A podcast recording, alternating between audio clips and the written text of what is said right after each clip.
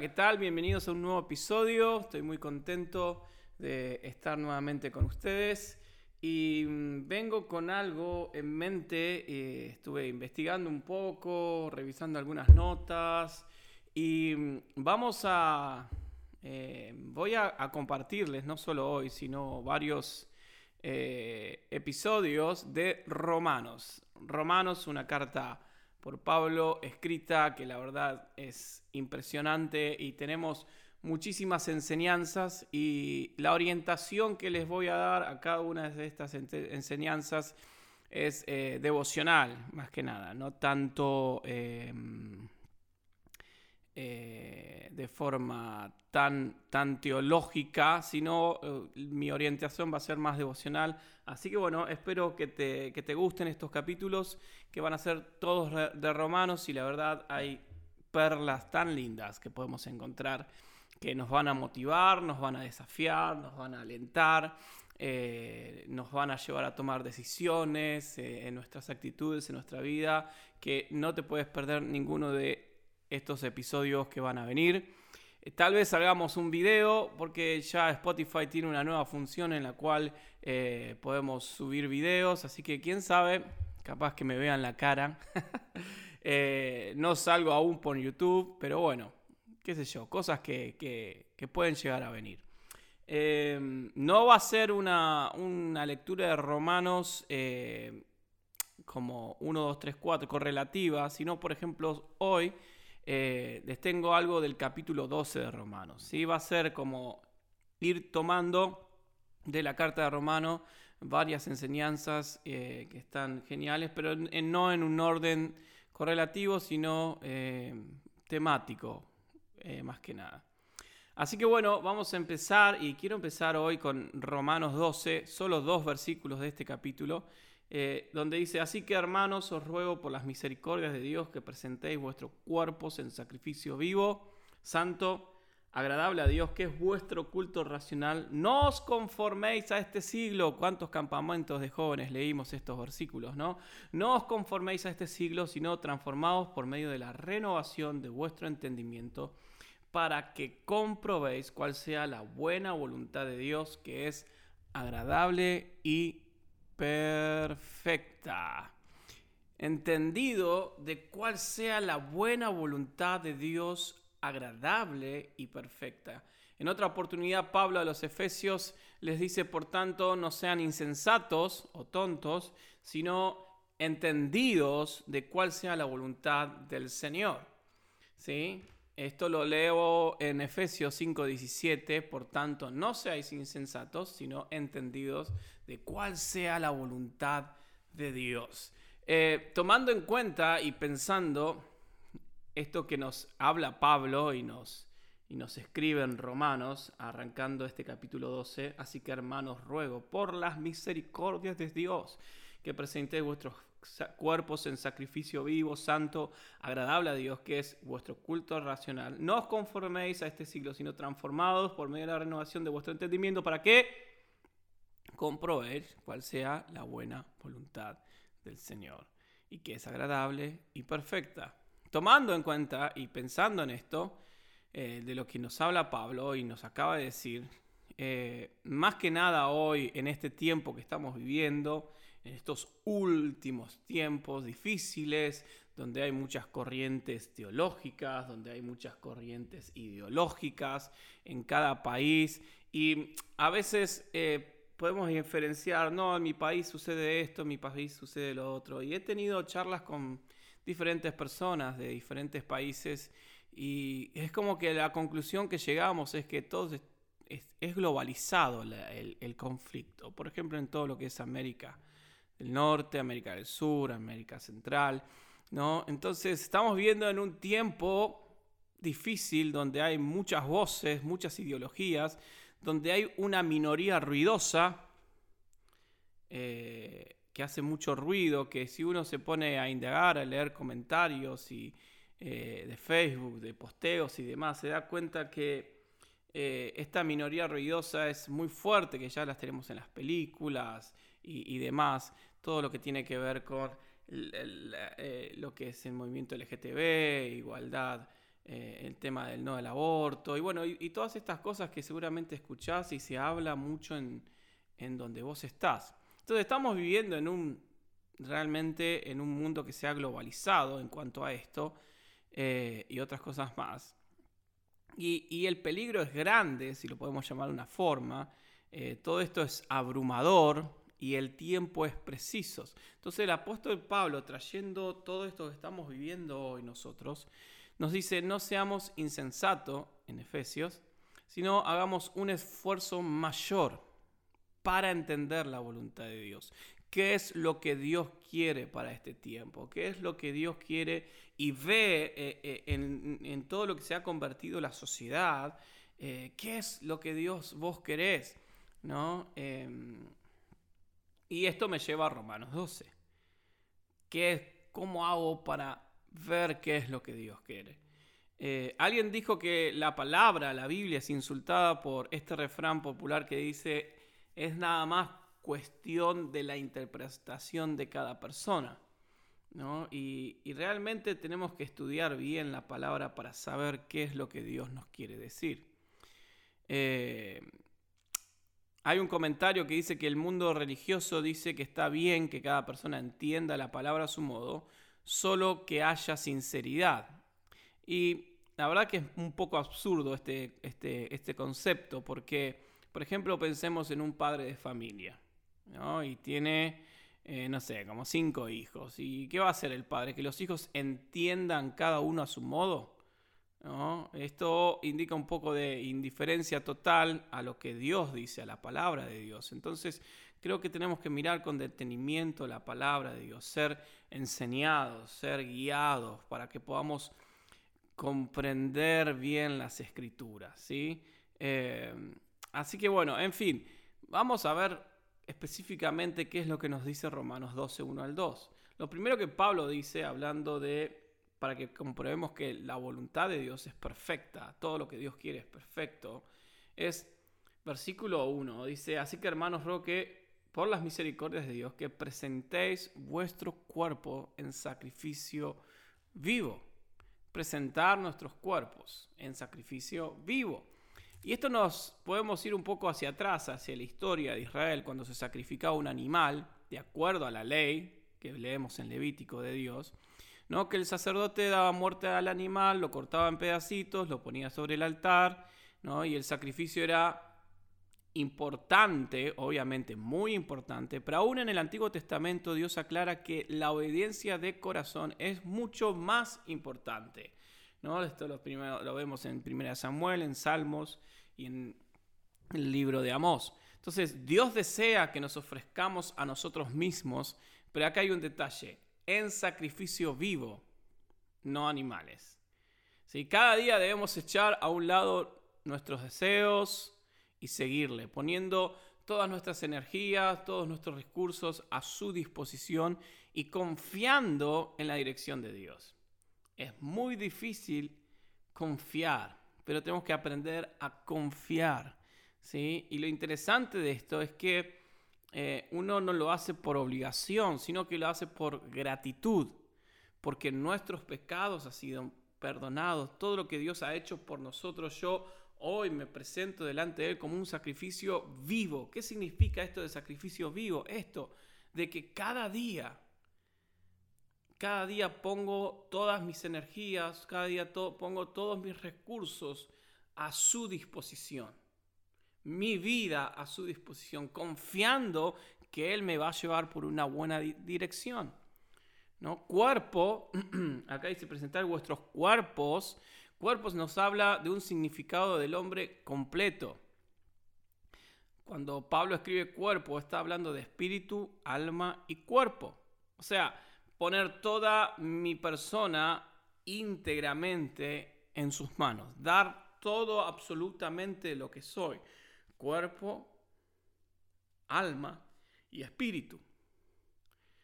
Y habla de presente, que presentéis. Esa palabra presentéis nos habla de Em, casi se me cae el micrófono, em, exhibir, dar, comparecer, mostramos la obra redentora de Cristo y, es interesante porque habla de una decisión propia.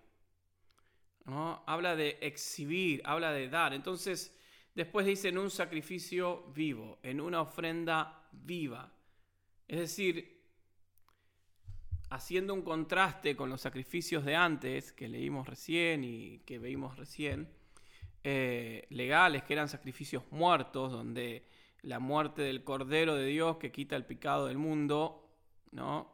Tiró todo o barrió todo del altar de Dios, todas las víctimas muertas, todos los corderos que antes se hacían gracias al sacrificio de Cristo, ya no hay que matar más corderitos. Y, este sacrificio de Cristo da lugar a nosotros hoy como sacrificios vivos, ¿sí? Para, que, para aquel que hizo pecado por nosotros, mientras que toda esa expresión de, nuestro agradecimiento, de nuestra alabanza, de nuestro acto por el amor a Cristo, es eso o es eso en sí un sacrificio a Dios de un perfume que llega delante de Dios. Entonces, acá Pablo nos presenta esto. Primero, es que ofrezcámonos en un sacrificio vivo, que uno lo hace por gratitud. Todo nuestro cuerpo, alma, espíritu. ¿no? Presentar, o sea, presentar está hablando de, que se vea este sacrificio, porque es un sacrificio vivo, es una ofrenda viviente. Romanos 6, 19 nos dice, hablo como humano por vuestra humana debilidad, que así como para iniquidad presentéis vuestros miembros para servir a la inmundicia de la inquietud, perdón, iniquidad, y así ahora, para santificación, presentad vuestros miembros para servir a la justicia. Hebreos 13, 15 al 16 nos dice, así que ofrezcamos siempre, siempre a Dios por medio de él sacrificio de alabanza, es decir, fruto de labios que confiesen su nombre, y de hacer bien y de la ayuda mutua no os olvidéis, porque de tales sacrificios se agrada a Dios. Santo. Sacrificio santo.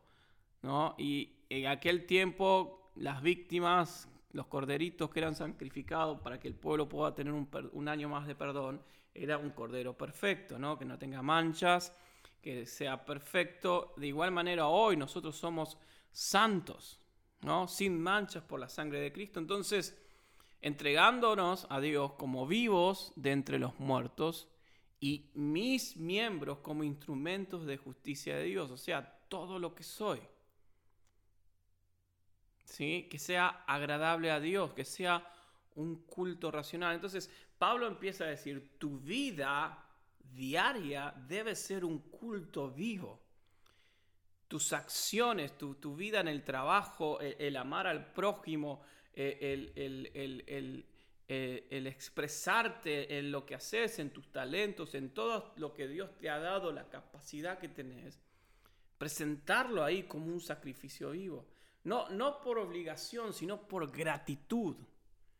No, Pablo acá sigue detallándonos y nos habla de un culto racional. Culto habla de adoración, de servicio. Y racional habla de razonable, lógico, verdadero. O sea, un servicio inteligente, una adoración verdadera. El culto, obviamente conocemos nosotros cultos, como se dice hoy, servicio no, nos habla de, solo ir eh, a un templo y cantar alabanzas. El culto por excelencia de, un cristiano es toda su vida. Es toda nuestra vida en ofrenda agradable a Dios. O sea, ¿qué culto le estoy dando a Dios con mi vida? ¿Qué canción le estoy cantando con mis acciones? ¿Qué, qué adoración le estoy brindando con, con mis pensamientos, con mis miradas? Eh, ¿qué, qué, gratitud le estoy dando con lo que se hace a Él? O sea, nuestra verdadera adoración, mi verdadero sacrificio, culto, es ofrecer cada una de las cosas de, que soy, ¿no? O sea, todo lo que me identifica, inteligencia, habilidades, manos, pies, lo que antes tal vez se usaba para cosas inmundas como leíamos hoy, que Pablo nos decía, hoy ofrecerlo a Cristo. Es ofrecer nuestro cuerpo y todo lo que hacemos con él todos los días. Por eso es una ofrenda, una ofrenda de gratitud. El culto verdadero, dice Pablo, es dar mis habilidades como gratitud por el perdón de Cristo. Entonces, o sea, tu vida gira en torno a poder dar cada día una adoración a Dios, una, un, culto a Él, racional, que yo, yo, sé lo que estoy haciendo, no es algo que no sé lo que estoy haciendo.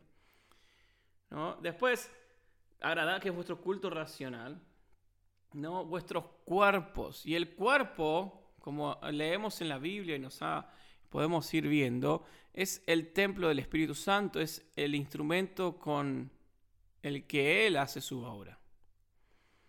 O sea, después de todo, el, gran hecho de la encarnación quiere decir básicamente que Dios no menospreció asumir un cuerpo humano, vivir en él y obrar por medio de él. O sea, tomemos el caso de una iglesia o de una catedral, de un templo que se construye para hacer un culto, ¿no? para, para cantar canciones y que nos podamos reunir en ese templo o, esa catedral tiene que diseñarla un arquitecto, ¿verdad? Un hombre, tiene que construirla un obrero y, demás gente, construir ese templo. Y una vez finalizada llega a ser un templo en el que la gente se reúne para dar culto a Dios. O sea, ese templo es un producto de la mente y del cuerpo y del espíritu del hombre. ¿Sí? El verdadero culto es ofrecerle a Dios nuestro cuerpo y todo lo que hacemos con Él todos los días. El verdadero culto a Dios no es ofrecerle solamente un domingo a la semana, ir a cantar tres canciones, escuchar la prédica. Eso, no es un verdadero culto. Por muy noble que sea, por muy copada que esté la música, uy, mira qué bueno que estuvo el culto, pero que podamos entender cada uno de nosotros que el verdadero culto es ofrecerle a Dios tu vida, mi vida cotidiana. Tu vida en el trabajo donde vos te moves, en la facultad. Eh, el hecho de, entender que mi, mi, culto verdadero es amar al prójimo. De entender que mi culto verdadero es poner mi otra mejilla. De entender que mi culto verdadero es ser pacificador, ser misericordioso.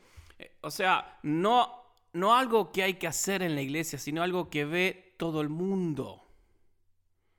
¿No? Porque Pablo dice eh, que presentéis, y eso ahora presentar es exhibir, o sea, algo que ve todo el mundo, todos los que te rodean. ¿Por qué? Porque vos y yo somos templo de un Dios vivo.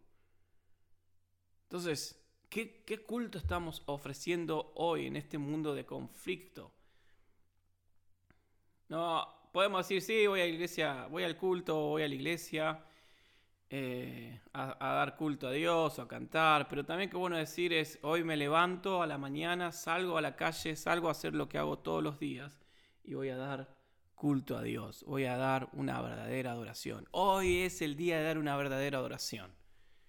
Que lo podamos experimentar. Después el versículo 2, siguiente, Pablo dice, no os conforméis Voy a leer otra vez. No conforméis a este siglo, sino transformados por medio de la renovación de vuestro entendimiento, para que comprobéis la buena voluntad de Dios, que es agradable y es perfecta. No os conforméis.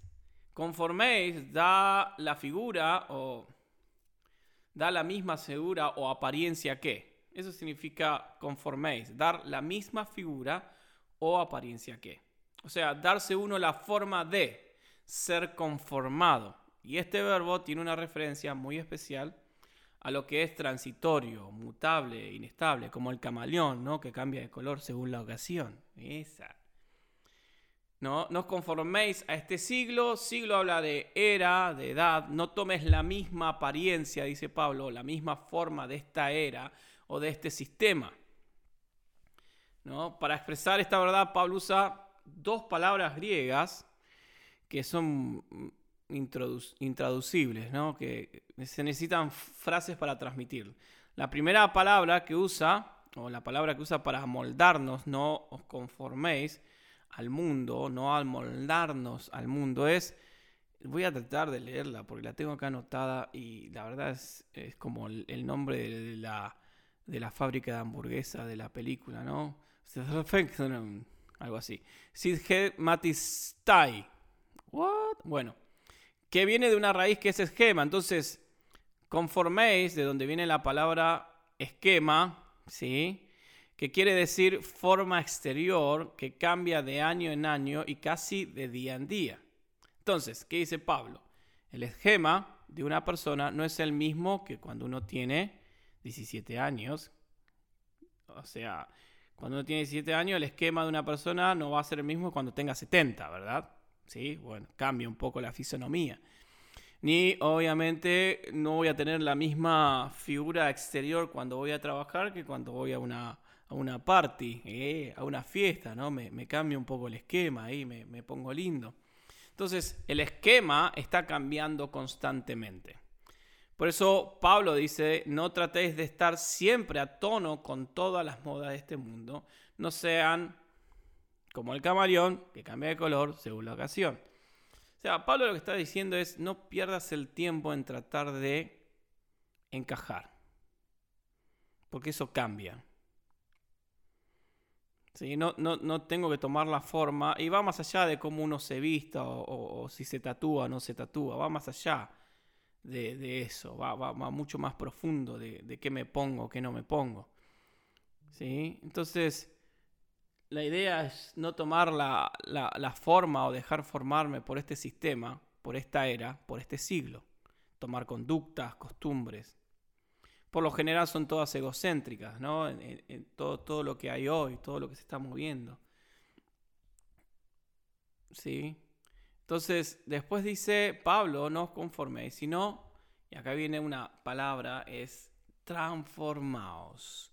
Seguramente escucharon el literal que es metamorfosis. Había una banda de rock o un tema, algo así, que era metamorfosis que viene de la raíz morfé, que no es de comer, sino de la raíz morfé, que quiere decir algo esencial e inalterable de algo, ¿sí? O sea, la naturaleza esencial e inalterable de algo, morfé. Una persona, obviamente, que no tiene la misma forma exterior a los 17 que a los 70, pero sí la misma esencia, la misma naturaleza y esencia inalterable.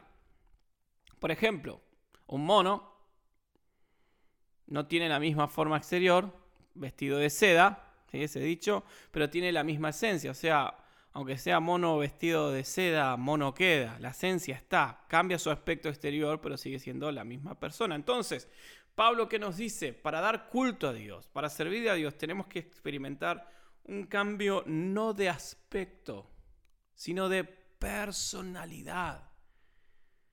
A veces ponemos tanto el ímpetu en el aspecto, tanto el, punto en el aspecto, cuando debo dejar que Dios cambie mi esencia, mi personalidad, lo que soy.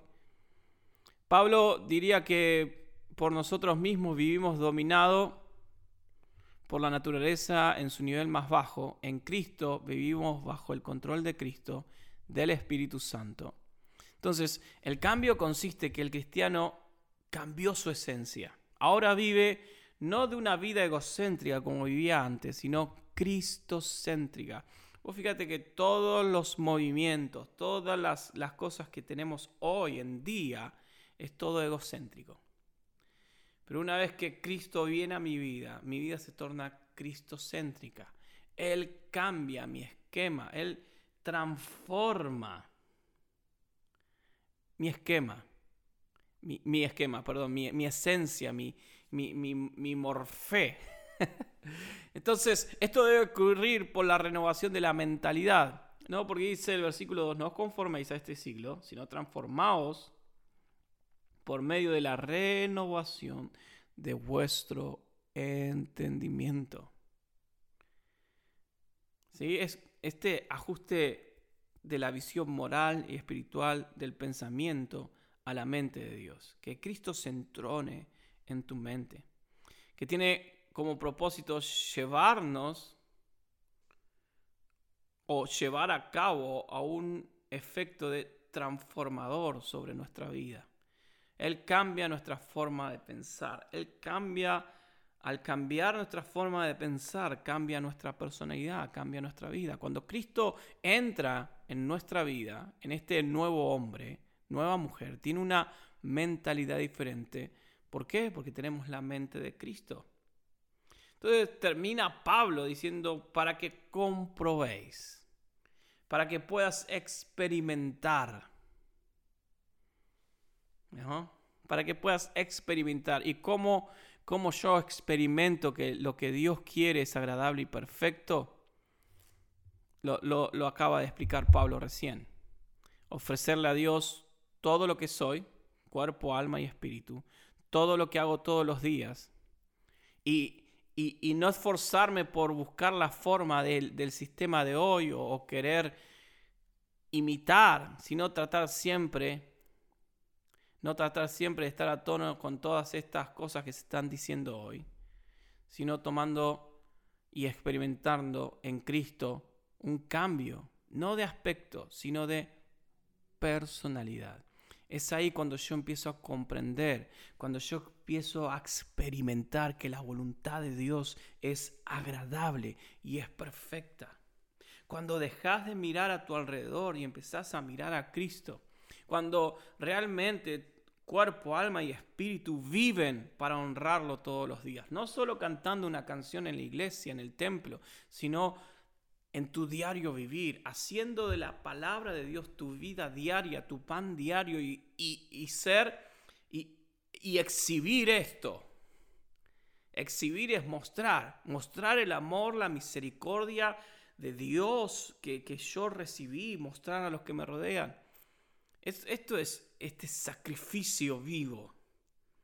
¿no? Y, no poner mis fuerzas por compararme con la sociedad y, y, bueno, esta, esta, gente tiene este pañuelo, esta gente tiene otro pañuelo, esta gente... No, no buscar eso. Porque eso pasa. Sino experimentar en Cristo un cambio de personalidad transformados. Y ahí voy a conocer, y ahí vas a conocer que lo que Dios quiere es perfecto, lo que Dios quiere es agradable. Cristocéntrica. Vos pensemos, ¿no? Todos los movimientos que hay hoy, corrientes, que, que se discute en la tele, que se habla, que hay videos de YouTube por todos lados. Todos estos tienen una mirada egocéntrica el hombre, la humanidad. Y, y, y, cómo, cada vez el, mundo va en decadencia. Pero cuando mi vida es cristocéntrica, cuando me doy cuenta que Dios ha hecho todo por mí y yo me debo a Él y presento mi cuerpo, alma y espíritu todos los días y entiendo que debo amar al prójimo y entiendo que, debo dar misericordia así como recibí misericordia y entiendo que debo eh, ser bondadoso, pacificador, no abrir grietas, sino cerrar grietas. Mi vida debe ser siempre cristocéntrica, debo ser iglesia, pero en el sentido de que mi vida exhibe lo que Dios ha hecho en mí. No, no vivir o desvivirme por, por querer tomar un esquema, porque eso cambia. Lo que realmente transforma mi vida, lo que realmente va a transformar tu vida es que Cristo cambie tu esencia. Que Cristo renueve tu mente. Así que hermanos, queridos amigos, si querés saber y querés experimentar lo, que, lo de Dios, que es agradable y perfecto, entrega tu vida, tu cuerpo, tu alma, tu mente a Él. Deja que el Espíritu cambie, que Cristo cambie tu esencia. Presentá y, y da un culto racional, empezá a experimentar lo que Dios tiene, lo que Dios te da, y ahí te vas a dar cuenta que vas a vivir una vida plena, agradable y que lo que Dios quiere siempre es perfecto El que no vive de esta forma nunca va a entender la perfección de Dios, pero el que presenta su cuerpo, el que se entrega y que deja que el Espíritu cambie, que Dios te cambie tu esencia, uno se da cuenta que todos los planes de Dios son perfectos. Uf, arrancamos con todo Romanos, ¿eh? Solo dos versículos y mira todo lo que podemos ir aprendiendo. Te lo dejo ahí picando. Entrega tu vida. Entrega tu vida a Jesús. Todo lo que sos. Todo. ¿Cómo, cómo sé? Cómo... Pablo ahí nos dice, el verdadero culto es amar al prójimo. El verdadero culto es ser misericordioso. El verdadero culto es ser bondadoso. El verdadero culto es ser un pacificador. El verdadero culto lo encontramos en todos los evangelios que Jesús nos ha hablado. Tenés que presentar todo lo que sos delante de Cristo. Y cuando vivís por el esquema, por lo de afuera, nunca vas a estar completo. ¿Por qué? Porque eso siempre cambia. Y, uno vive constantemente en una paranoia. Pero cuando realmente me dejo transformar mi esencia, todo lo que soy, ahí encuentro la plenitud. Muy bien, este fue todo por hoy. No sé si me pasé, pero bueno, espero que te haya sido de bendición y que, y que lo compartas, porque la verdad estamos, estoy, estamos creciendo, en, cada vez tenemos más, más episodios, así que bueno, si lo puedes compartir a tus amigos, si te gustó, si te fue de bendición, eh, si dijiste, wow, sí, tengo que hacer esto, lo otro, y si conoces a alguien lo puedes compartir en las redes, en, tus estados, en, tus historias y, bueno, y vamos creciendo. Así que bueno, arrancamos con todo. Gracias por estar ahí, por escucharme será hasta la próxima.